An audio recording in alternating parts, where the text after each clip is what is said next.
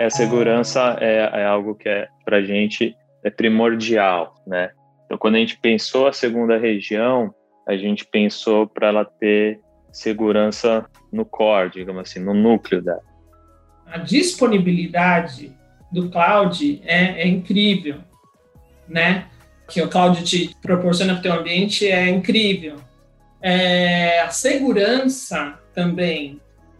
A cloud hoje é, divide teus, teus dados em tantos blocos com criptografias diferentes que ela tem um trabalho absurdo para poder gerir todas essas, essas chaves criptográficas.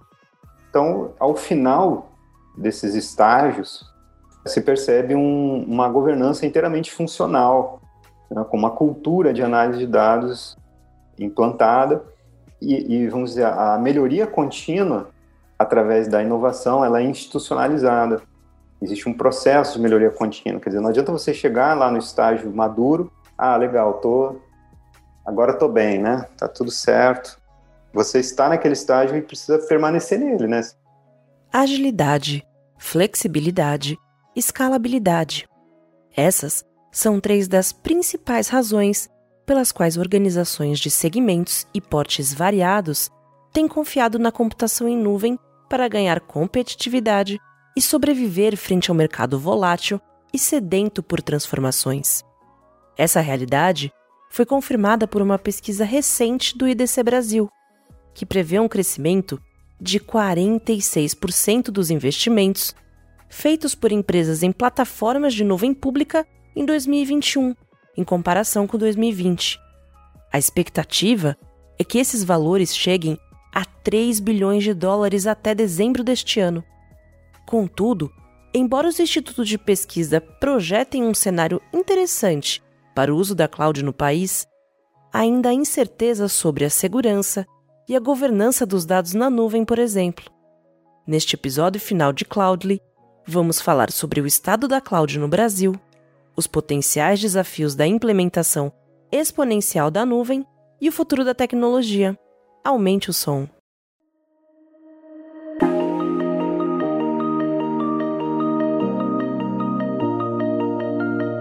Você está ouvindo Cloudly, a história da nuvem e sua força transformadora nos negócios. Este podcast da MIT Sloan Review Brasil é um oferecimento de Oracle e Intel. Episódio 3 Melhores práticas, próximas práticas.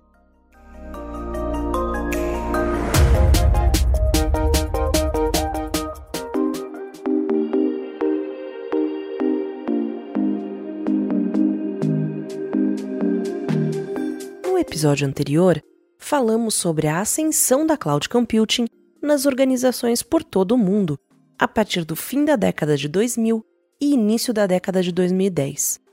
Foi nesse período que a combinação das redes computacionais, da inovação do smartphone e das mudanças no comportamento do mercado consumidor culminou na profusão da nuvem. Aos poucos, essa tecnologia se mostrou fundamental para o armazenamento e para o tratamento da grande massa de dados gerada por consumidores e empresas. Esse movimento abriu espaço para que o foco no cliente se tornasse central nas estratégias de negócios.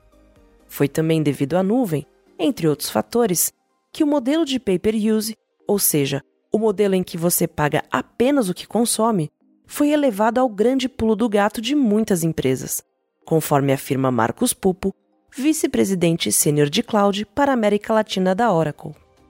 A nuvem teve um papel também de democratizar né, a tecnologia para todas as empresas, né? Então é um modelo que várias indústrias estão passando, de sair do modelo de compra de produto para subscrição, serviço. Hoje em dia a questão de carro, né? O Uber, a parte do streaming, né? Para conteúdo. Então cada vez mais a gente percebe que a economia ela, ela evolui para um modelo como serviço, onde você de fato você está pagando o que você está consumindo. Isso traz uma capacidade para qualquer tipo de empresa, das mais pequenas, das que estão surgindo, das, até as maiores, de ter acesso à mesma inovação, né, à mesma tecnologia. Então isso é muito legal. Mas embora muitos brasileiros entendam a revolução que a nuvem pode proporcionar aos negócios, ainda há dúvidas sobre como a nuvem funciona de verdade ou onde dados, aplicações e infraestrutura ficam alocados. Como explica o diretor sênior de Cloud Engineering para a América Latina da Oracle, Marcelo Cristianini, a nuvem não é uma estrutura etérea que paira sobre nossas cabeças, criada em um filme de ficção científica. Então, basicamente, né, existem vários fornecedores de nuvem. Quando, quando a gente está falando aqui, é muito mais para os que tratam de que a gente chama de infraestrutura e plataforma, né, que são serviços básicos, vamos dizer assim, de nuvem, de, de capacidade de processamento, né, de armazenamento das aplicações do serviço, né. E Bom, isso tem que estar em algum lugar. Por mais chocante que isso seja, a nuvem não é uma coisa etérea, né? Existem ainda os servidores, os, os discos rígidos, né? Os SSDs, onde você armazena as coisas, as redes, os cabos, isso tudo ainda existe, né? Só que isso é administrado de uma forma e oferecido de uma forma transparente para as pessoas, mas para os provedores de nuvem, né? Como nós, é, a gente ainda precisa que isso esteja em algum lugar. Então, que, que a gente fez? A gente repensou né, como estruturar tudo isso e ter uma forma de alta disponibilidade, alta performance para os clientes. Esse local que Cristianini fala são as chamadas regiões, áreas geográficas em que as infraestruturas dos provedores estão instaladas. Há centenas de regiões por todos os continentes do planeta e milhares de zonas de disponibilidade, locais isolados dentro de cada região que garantem a distribuição dos dados e seu funcionamento de forma independente. O Brasil concentra o maior número de regiões de cloud na América Latina. Recentemente, a Oracle inaugurou sua segunda região no Brasil, no interior de São Paulo, em Vinhedo. E por que essas duas regiões, né? Por que não não só adicionar um outro data center numa região já existente?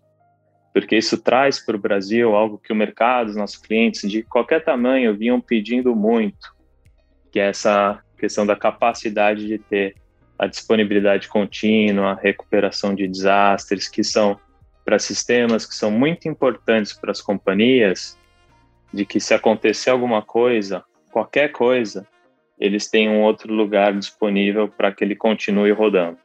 Além dessa disponibilidade contínua, a cidade de Vinhedo foi escolhida para receber a segunda região da Oracle no Brasil, para que organizações mantivessem seus dados dentro das fronteiras de um mesmo país, conforme manda a legislação em muitos casos. Ao mesmo tempo, a nova região garante que todo brasileiro tenha acesso ao mesmo pacote de serviços que qualquer outro cliente do mundo, conforme conta Guilherme Godoy, diretor sênior de cloud na Oracle. Outro ponto interessante é que os serviços que a Oracle oferece aos, em seus data centers ao, ao redor do mundo estão disponíveis em todos os seus data centers, ou seja, o cliente pode definir onde ele quer usar é, conforme a, a, demanda de negócio, e isso está disponível globalmente. Então, todos os serviços que tem, no, por exemplo, nos Estados Unidos, vai estar disponível também no Brasil, vai estar disponível também em todas as outras regiões. É, e outra coisa bacana é que os contratos são firmados em, em moeda local também que dá uma, uma previsibilidade bacana para os nossos clientes. Por fim, esta região no Brasil proporciona uma conexão direta entre Oracle e sua parceira Microsoft. Com isso, não há intermediário na comunicação entre as empresas, garantindo uma experiência mais livre e completa para os clientes. Esse é só mais um exemplo da tendência mais quente sobre cloud dos últimos anos, a estratégia multi-cloud. O conceito da multi-cloud possibilita que uma empresa utilize pelo menos duas estruturas de computação em nuvem, combinando fornecedores diferentes. É o que conta Marcos Pupo, vice-presidente sênior de cloud para a América Latina da Oracle. Inerente do modelo, né? A gente vê realmente um modelo multi-cloud acontecendo nas empresas. Então, é decisão dos clientes terem duas, três ou mais provedores de nuvem, né? Então, a gente tem que atuar nesse modelo é, multi-cloud. Então, grande parte das nossas soluções prevê essa interconexão. É, recentemente a gente fechou um grande projeto aqui no Brasil, né, de movimentação de 100% data center, curiosamente em parceria com um desses fornecedores de cloud, então é a Oracle mais um que está ajudando nesse modelo. E, e, a nossa proposta de valor, ela, ela vai muito na linha de oferecer o que é o nosso DNA, né, que é uma solução de nuvem missão crítica de alta performance com segurança é, sem perder todas as características importantes de flexibilidade, agilidade e pago por uso. Em 2020, o IDG entrevistou 551 tomadores de decisão da área de TI no Brasil e descobriu que 21% deles já usam três ou mais serviços de nuvem, e grande parte sinalizou o desejo de expandir suas estratégias para o multi-cloud. O cliente que tem um workload que já pode ir para a nuvem pública, tem um workload que, por uma questão crítica, regulamentação, tem que ficar dentro do data center da empresa, né, para dentro do firewall da empresa.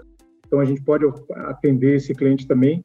Então, a gente percebe que tem um crescimento muito forte da demanda, mas a gente continua oferecendo eh, a nossa propriedade intelectual, né, pegando o exemplo, o banco de dados Oracle, nas suas diversas versões. Né? A gente não força o cliente a ir por um modelo, a gente, óbvio, traz os, os benefícios e as vantagens de você estar no modelo nuvem, né? no caso do banco de dados, só para dar como exemplo, a gente incorporou é, o conceito de, de autônomos, né, de automação, usando machine learning. Então, já que eu opero o banco de dados do cliente no modelo nuvem, eu quero fazer da forma mais eficiente possível, que é sem intervenção humana. Então, eu coloco ali algoritmos de machine learning, toda a questão de inteligência artificial, para que o banco de dados se autoconfigure, se autoajuste, aplique patch automaticamente. Então, ele automaticamente identifica vulnerabilidades e, e riscos de segurança, ele automaticamente se protege então, eu não preciso ter uma intervenção humana para estar tá fazendo esses movimentos, que no dia a dia, no modelo tradicional, você precisaria. Então, a gente mostra as vantagens disso, mas tem clientes que, ah, eu prefiro eu operar, não tem problema, a gente dá essa alternativa para ele também. Essas questões, no entanto, exigem dos departamentos de TI uma postura muito mais versátil e sintonizada com os objetivos dos negócios. Não há mais espaço para aquela velha ideia da tecnologia isolada, que aparecia somente nos momentos de problemas. É o que afirmam Guilherme Godoy e Marcos Pupo da Oracle. O que eu entendo da, das, das, equipes de tecnologia hoje, numa movimentação como nuvem, que ó, tanto o fornecedor como grande parte dos clientes é, espera do novo posicionamento, é que ela seja uma equipe que cuida mais do, seja mais colada com o negócio. Ou seja, cuidar da infraestrutura, da parte operacional, eu acho que é algo que as equipes de TI não precisam mais fazer.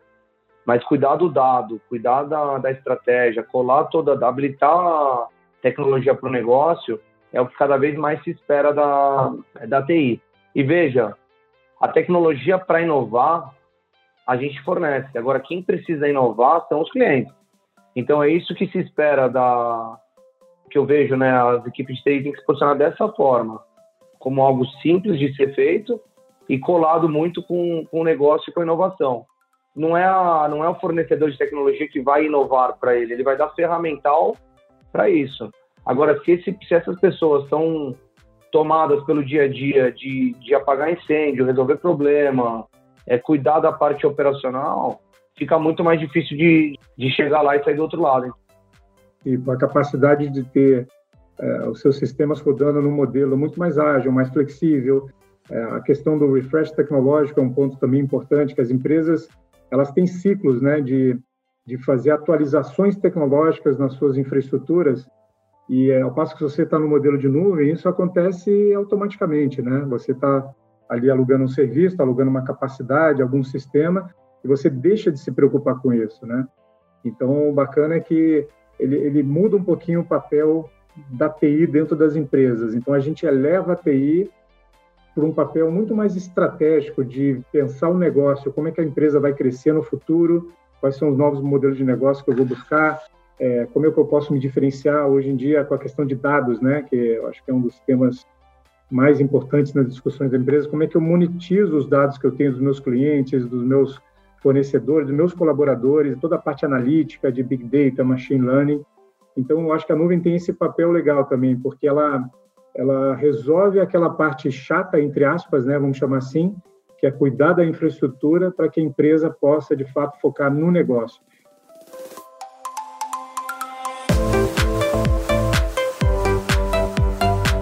Mas, embora a nuvem tenha conquistado grande parte das companhias por todas aquelas razões que abordamos no primeiro e no segundo episódio desta série, como escalabilidade, redução de custos, desempenho e agilidade, os negócios ainda lidam com certas lacunas e desafios no dia a dia da tecnologia.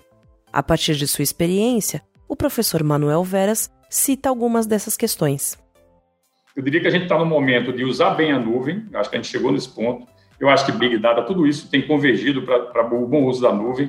É, as aplicações estão, estão lá, as aplicações, é, eu diria que, que plataforma, de fato, a engrenagem criada fornece as condições de trabalhar com projetos maravilhosos em rede distribuída, etc. Mas existe um certo caos chegando, porque eu estou aumentando o meu uso, eu começo a. Então, eu tenho que ter certos princípios, eu tenho que ter governança, eu tenho que pensar de uma forma um pouco mais elegante sobre, sobre os dados, eu tenho que ter cuidado com vazamento, aparece um monte de coisa. Então, é uma, uma complexidade total, mas assim, a gente está num ponto melhor do que a gente estava. Eu diria que a gente não está mais só vendendo a nuvem, a gente está dizendo assim, eu tenho nuvem e estou tentando tirar proveito dela. De todos esses fatores citados por Manuel Veras, a segurança, sem dúvida, é a maior preocupação das organizações.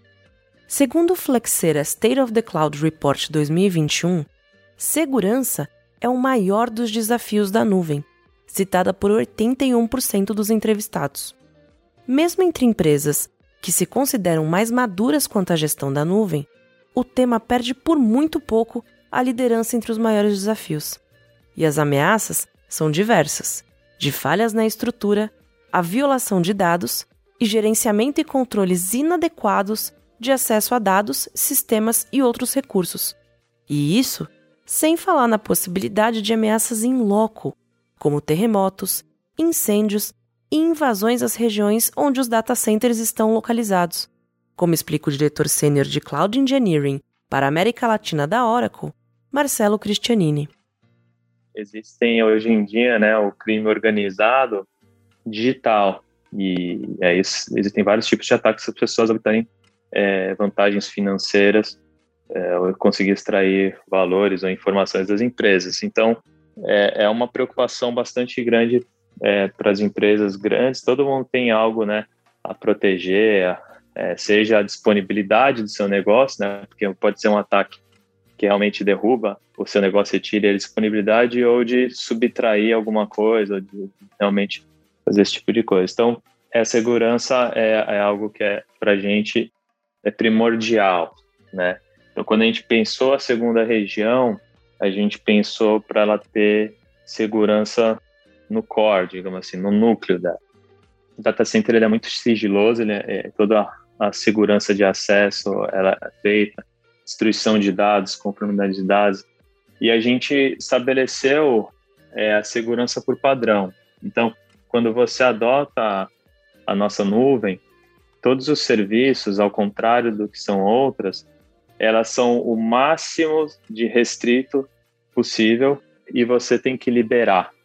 Enquanto nas outras você precisa habilitar a segurança, do nosso você precisa habilitar a insegurança, vamos dizer assim.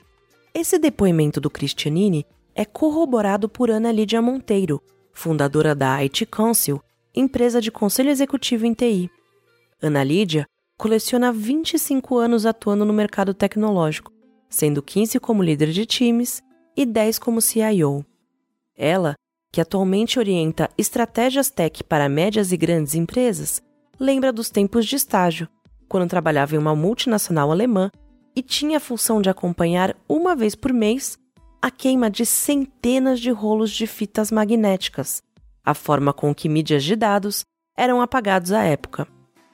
Era um absurdo, eram montanhas e montanhas de rolo de fita onde se faziam os backups.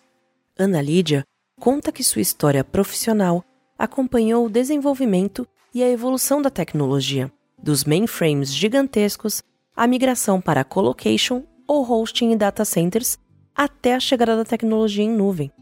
Hoje, a executiva afirma que, embora ainda haja um pouco de desconfiança com a tecnologia, sua estrutura, disponibilidade, elasticidade e gerenciamento derrubam os temores das organizações. É tanto nível de segurança que elas têm que, cara, você não vai conseguir fazer nunca aquilo na, na tua casa, né, na tua empresa vai, senão você não, você, você mata a sua empresa para poder investir num ambiente semelhante, né? Elas estão presentes em regiões, elas dividem o mundo em regiões, né? E elas estão presentes em todas as regiões. Em cada região, ela vai ter lá os seus availability domains, né? Domínios de, de disponibilidade que na verdade são data centers, né? Então, para cada região, ela vai ter três ADs, três data centers gigantes, enormes, tá? Dentro desses ADs, desses, vamos traduzir como data centers, eles têm sub data centers para que o seu ambiente ele não fique na mesma na mesmo circuito elétrico, sabe, o mesmo servidor. Aí você vai tendo, imagina as camadas de redundância que você pode ter, né, para um projeto de continuidade de negócios, por exemplo a disponibilidade do cloud é, é incrível, né? Proporciona para o ambiente é incrível. É, a segurança também, eles, o cloud hoje é, divide teus, teus dados em tantos blocos com criptografias diferentes que ela tem um trabalho absurdo para poder gerir todas essas, essas chaves criptográficas. Como ressaltou Ana Lídia Monteiro, a questão da segurança não diz respeito apenas a ataques hackers à procura de dados ou dinheiro. Segurança também significa garantir o funcionamento dos negócios 24 horas por dia, 7 dias por semana. Especialmente com a Covid-19 e o distanciamento social, manter os sistemas online funcionando tornou-se indispensável para a sobrevivência das empresas. Um bom exemplo da importância do funcionamento e da disponibilidade aconteceu no início de junho de 2021, em que gigantes de variados segmentos viram suas páginas na internet saírem do ar por horas, da Amazon ao New York Times, do governo do Reino Unido ao Spotify. Segundo fontes, os sites pararam de funcionar graças a uma indisponibilidade generalizada vinculada à Fastly, empresa de nuvem que atua como rede de entrega de conteúdo e utiliza servidores e centros de dados no planeta para carregar conteúdos online mais rápido. Né? Então, eu não tenho uma rede que compartilha é, informações ou dados entre clientes ou entre o cliente e a Oracle. Isso tudo é muito bem segmentado, com todas as proteções de segurança em todas as camadas. É uma arquitetura que foi pensada realmente por uma escalabilidade muito, muito grande né, no nível do bare metal, é, oferecendo serviços que vão desde VMs, é, bare metal, os Exadata, é, e, e, isso é único, né? A gente acredita que isso é um diferencial da nossa nuvem que possibilita as empresas, mais uma vez, irem para um modelo muito mais eficiente e podendo até mover 100% do seu data center, como a gente tem em alguns casos aqui de clientes, né? E o bacana é que alcançando reduções de custos que muitas vezes vão de 30%, podendo chegar até 50% de redução de custo. Né? Após a segurança, o segundo tema mais citado pelas empresas, quando questionada sobre preocupações e riscos da nuvem, é a governança de dados. É por meio da governança que as companhias definem padrões internos e externos sobre a utilização, coleta, armazenamento, processamento e descarte dos dados. De acordo com Júlio César Chaves, coordenador da área de governança de infraestrutura de TI para pesquisas aplicadas na Fundação Getúlio Vargas, o nível de maturidade das empresas é fator essencial para que uma política de governança de dados robusta seja criada nas organizações. Mas como medir a maturidade do seu negócio? O especialista da FGV explica que há cinco estágios fundamentais de maturidade a serem analisados.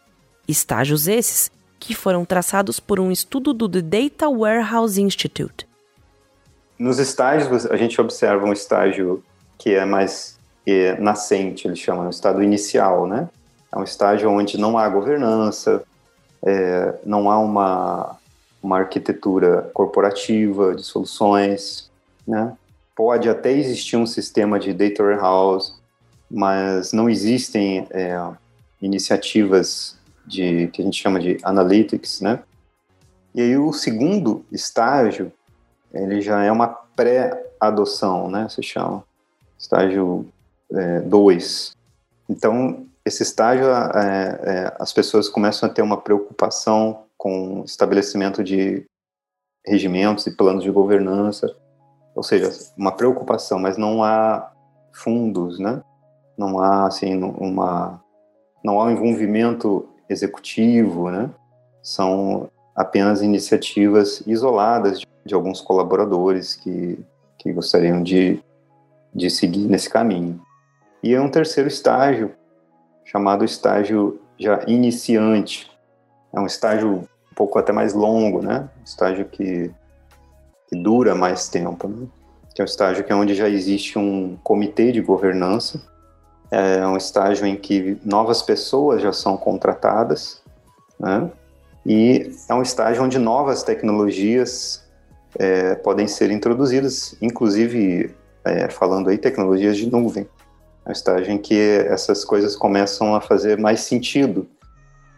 Já é possível fazer análises mais elaboradas, tá? Então, isso ocorre, já existe o comitê, existe essa abertura, pessoas são contratadas, mas isso ainda não é o estágio 4, que é a adoção corporativa. Mas antes de entendermos o que são os estágios 4 e 5, o Júlio Chaves ressalta uma espécie de nota de rodapé proposta pelo autor do estudo. Entre o estágio 3, o iniciante, e o estágio 4, da adoção corporativa, ele conta que existe um abismo. É um abismo porque você vai ter que mudar a forma das pessoas é, pensarem. Você vai ter que é, implantar uma cultura em torno da governança. Então você precisa fazer isso no nível é, empresarial sobre a temática dos dados, né? A temática de análise de dados. Então você precisa fazer a, a adoção corporativa. Então, da forma que eu vejo, é, muitas empresas estão nesse estágio, estão tentando atravessar esse abismo. Eu acho que no momento muitas empresas estão tentando fazer a adoção corporativa, porque é, adoção corporativa, você vai ter um sistema é, de catálogo onde você vai falar a palavra, por exemplo, cliente, a pessoa do almoxarifado vai saber o que é cliente, a pessoa do marketing vai saber o que é cliente e as pessoas vão falar a mesma língua. Para elas, o cliente é a mesma, é o mesmo, obedece o mesmo conceito. Né? Então, é, isso é um salto realmente. Por isso que ele até caracteriza como um abismo. Uma coisa é você implantar uma governança em uma área, outra coisa é você implantar no nível corporativo. Tá? Então, falando um pouco da, do nível 4 já, adoção corporativa, digamos que já passou pelo abismo, né? Quando você passa o abismo, a análise de dados ela é vista como estratégica para a organização. Né? E, dá, e se dá início a uma arquitetura unificada, ou seja, uma arquitetura que vai atender a todos. Né? E é, tem o último estágio. Depois dessa, da adoção corporativa, tem o estágio, finalmente, o estágio que se chama, ele chamou aqui como maduro ou visionário, né? onde existe um ecossistema corporativo de analytics. Tá? E, e a preocupação agora é a procura constante por novas fontes de dados. É, há uma procura constante por essas fontes e geralmente elas são podem ser automatizadas, né? Esses dados podem ser é, a, a ingestão desses dados acaba sendo automatizada e integrada ao contexto de negócio. E não é porque sua organização se encaixa no estágio 5 que a preocupação com a governança deve ser dada como encerrada. Então, é, ao final desses estágios, tá, é, se percebe um, uma governança inteiramente funcional, né, com uma cultura de análise de dados é, implantada e, e, vamos dizer, a melhoria contínua através da inovação, ela é institucionalizada. Existe um processo de melhoria contínua, quer dizer, não adianta você chegar lá no estágio maduro, ah, legal, tô agora tô bem, né? Tá tudo certo. Não, você você está naquele estágio e precisa permanecer nele, né? Então é preciso ter esses regimentos é, definidos, clarificados de forma transparente, publicados, e também essa cultura.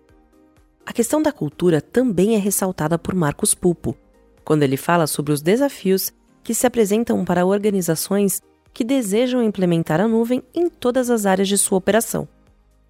É, talvez no passado recente ainda poderia ter muita discussão, né? Mas hoje em dia eu vejo que as empresas têm um, um entendimento pleno, né? De que se elas não tiverem embarcadas na, na, tecnologia, a tecnologia não fizer parte do modelo de negócio delas, né? De alguma maneira, é, dificilmente elas vão ter uma uma longevidade. Então, eu acho que isso, sim, eu acho que é, é, o, o desafio continua sendo a implementação, porque às vezes grandes empresas têm os seus desafios, né? Em termos culturais, em termos de organização, é, não é fácil você implementar uma mudança como essa, né? Um processo de transformação digital para mim é muito mais um processo de transformação cultural que de tecnologia, né? Porque a tecnologia está acessível para todo mundo e a capacidade da empresa mudar o seu mindset, né? O pensamento ágil, é estar tá sempre aprendendo, testar modelos de negócios, falhar, ou seja, incentivar a falha, né? O fracasso. Eu acho que muito dos modelos de medição ainda das empresas ainda não incentiva isso.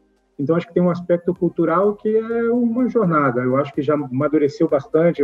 Óbvio que várias empresas aí já super bem é, maduras e avançadas, mas quando se olha o mercado de uma maneira geral, é, eu percebo que ainda tem alguns passos para acontecer. Mas eu acho que a gente está num caminho correto.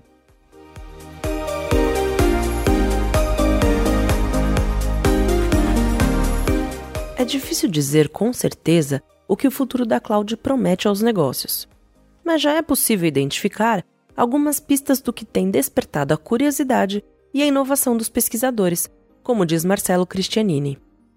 A evolução da nuvem ela é bastante rápida, né?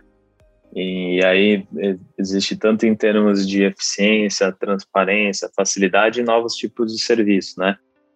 Então, a gente acha que com o tempo ele vai ficar cada vez mais acessível, mais fácil de usar, mais transparente. Então, um lado que a gente vem investindo bastante é na nuvem autônoma. Essa é uma das coisas que a gente acredita bastante, porque algo que ainda é muito caro e muito difícil é essa parte da operação e da transparência. Então, a gente vem investindo muito numa, não só em fornecimento de, de algoritmos de inteligência artificial para que os clientes possam usar nos seus negócios, né? Como atender melhor o próprio cliente, reduzir churn, fazer melhores ofertas assim por diante, né? Identificar é, possibilidades e tal, mas também dentro da própria nuvem.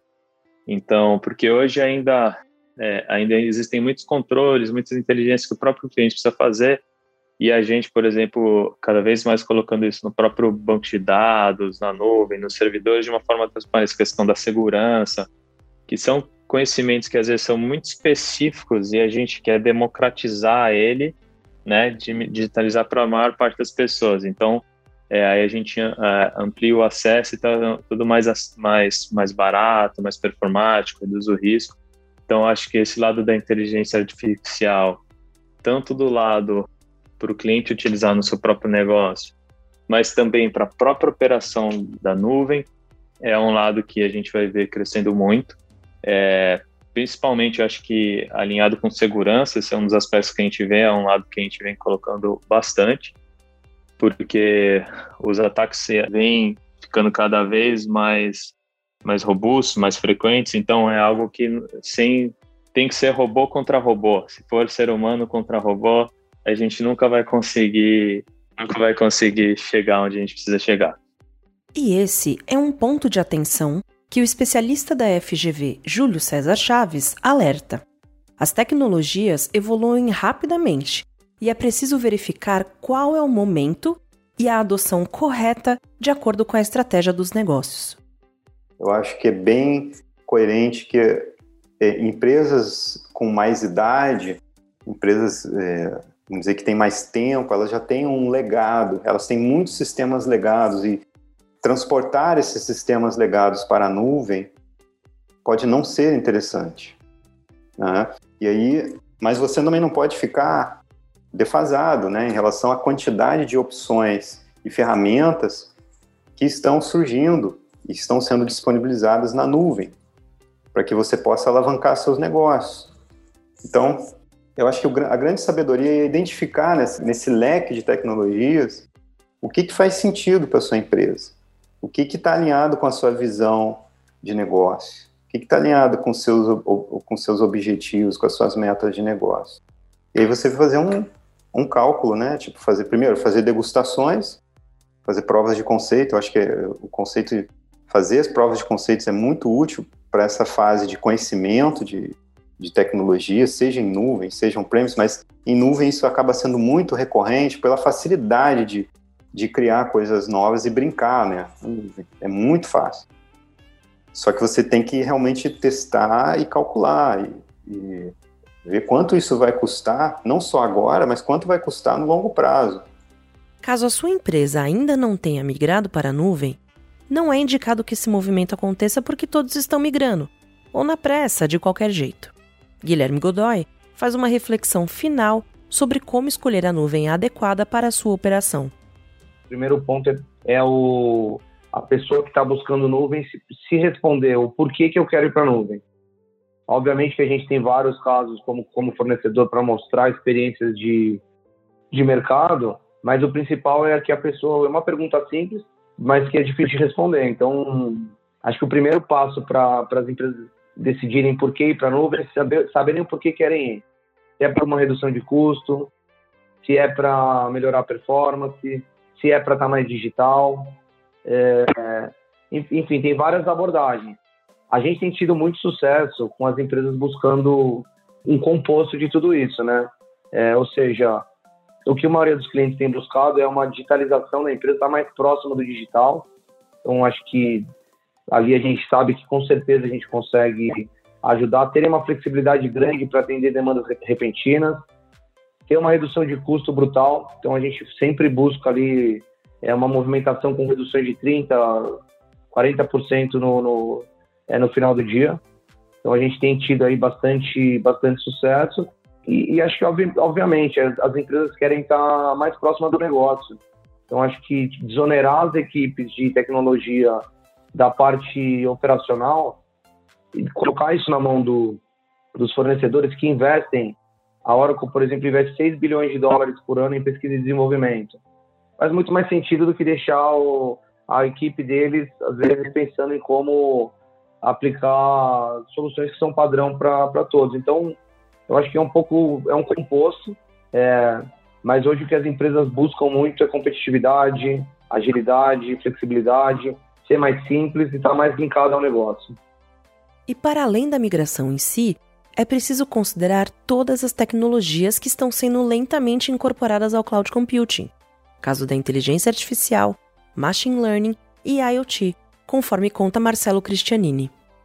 É, a questão do 5G e edge computing, com certeza é uma tendência, é uma realidade ao mesmo tempo, né? Então, em diferentes lugares do mundo tem, tem, tem maturidade diferente. No Brasil, aqui ainda é um investimento, né?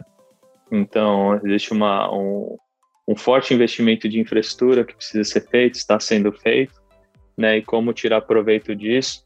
Muda muito a forma de construir aplicações para gente, e aí serviços da nuvem para que ajudar junto com os fornecedores de nuvem para que você possa ter esse uso da latência menor. Então, que o, o, uma busca você ser feita, um acesso, um processamento seja feito ali, pertinho de onde você está e pareça que seja tudo em tempo real. O especialista da FGV, Júlio César Chaves, ressalta que, embora algumas tecnologias sejam apresentadas como tendência, é necessário um certo tempo de avaliação dessas inovações a longo prazo, especialmente no contexto de aplicações corporativas. Eu já vi muita tecnologia cair, né? Muita tecnologia subir, muita tecnologia cair. É, é, assim, isso para mim é bem, é meio que até meio que natural. É, você tem que se, você tem que saber aquilo que é. Tem coisas que são mais definitivas do que as outras. Existem coisas que você fazia há 20 anos e você faz hoje, você vai fazer daqui a 20 anos. E essas coisas não estão ligadas a, a detalhes tecnológicos. Elas estão ligadas a raciocínio, a lógica, a narrativas. Você deve ter em mente isso, claro, que as tecnologias elas passam e que você precisa você precisa ter bem definidas essas, essas coisas que vão durar ao longo do tempo, mas ao mesmo tempo você não pode ignorar tecnologias novas que podem melhorar a sua vida. Então, isso é um, cara, isso é um desafio que as empresas têm que enfrentar. É, eu acho que a, a, forma de enfrentar tem que ser nesse sentido. Você tem que saber que existe, você tem que ver se tem aderência a, aos objetivos do negócio, você tem que saber se há ganho. Muito importante calcular o custo dessas tecnologias. Não se engane, né? Eu já, eu já gostei de muita tecnologia, mas era inviável. Tem muita tecnologia ótima para resolver vários problemas, mas o custo não compensava. Então, poxa, eu vou achar outras formas de resolver esse problema. Eu não vou ficar preso, eu não tenho esse, é, vamos dizer, eu, eu não tenho um, um, né, um dinheiro infinito. Não, dinheiro é finito. Então, eu vou buscar outras alternativas, a menos que, claro, aquilo justifique, justifique de uma forma especial. Mas você tem que olhar e você tem que saber o que, que essas tecnologias estão subindo e ver se aplica. Mas isso é tempo que você vai ter que despender para testar. E essa evolução deve seguir forte nos próximos anos. Quem ficar de fora pode pendurar as chuteiras. Se a gente olhar em termos de perspectiva, a gente acha que 80% dos, das bases de dados, dos dados do cliente vão estar na nuvem num espaço de tempo muito curto. Né? Em, em 3, 5 anos, a gente acredita que, é, se não a maioria, mas ah, 80% pelo menos dos dados que são gerados hoje em dia, eles vão estar hospedados na nuvem, que é muito complicado, como eu falei, você administrar tudo isso dentro de casa, né? Acho que agora com 5G e com IoT, com todas as novas tecnologias que vão surgindo, a geração de dados vai ser ainda mais exponencial e vai ser quase impossível você administrar isso dentro de casa. Então, acho que a força impulsionando o crescimento da nuvem ainda vai ser muito maior nos próximos anos e a gente acredita que, que vai ser super acelerado. Hoje, ir para a nuvem é um caminho que todas as empresas é, têm que correr. Agora, a pergunta é quando? É o quando e o porquê, né? Então, acho que esse é o grande... É uma pergunta que, às vezes, não é tão, não é tão óbvia, mas é assim que a gente precisa entender, né? Quando eu vou estar lá e o porquê. Mas que é um caminho... Hoje eu enxergo que é um caminho é, sem volta pelos diversos benefícios que a gente já enxerga. É, eu, a gente comentou um pouquinho sobre usar o melhor de cada uma das nuvens, ter uma segurança super elevada, ser super flexível para atender o negócio, estar tá mais digital e leve, podendo atender as diversas é, demandas do negócio. Então, acho que é um caminho que a maioria das empresas, se não todas, vai correr em algum momento aí nos próximos anos. E assim encerramos esta série. Embora a nuvem já tenha seu lugar cativo entre as tecnologias revolucionárias para os negócios, sua potência ainda não alcançou todas as organizações ou atingiu seu ápice. Portanto, é nossa missão seguir acompanhando os desenvolvimentos, estudos, insucessos e glórias dessa tecnologia transformadora. Gostaríamos de agradecer aos especialistas que nos ajudaram a contar essa história: Walter Lima Júnior, Manuel Veras, Marcos Pupo, Guilherme Godoy, Ana Lídia Monteiro, Silvio Meira Júlio César Chaves e Marcelo Cristianini. E obrigada a você, nosso ouvinte, que nos acompanhou até aqui. Nos vemos na próxima inovação.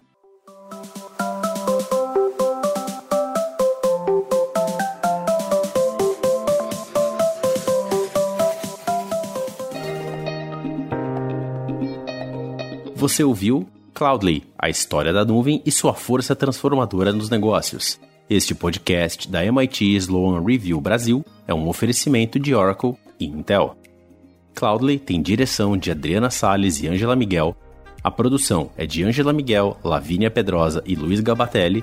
Edição e sonorização da Aerolitos Edição Inteligente.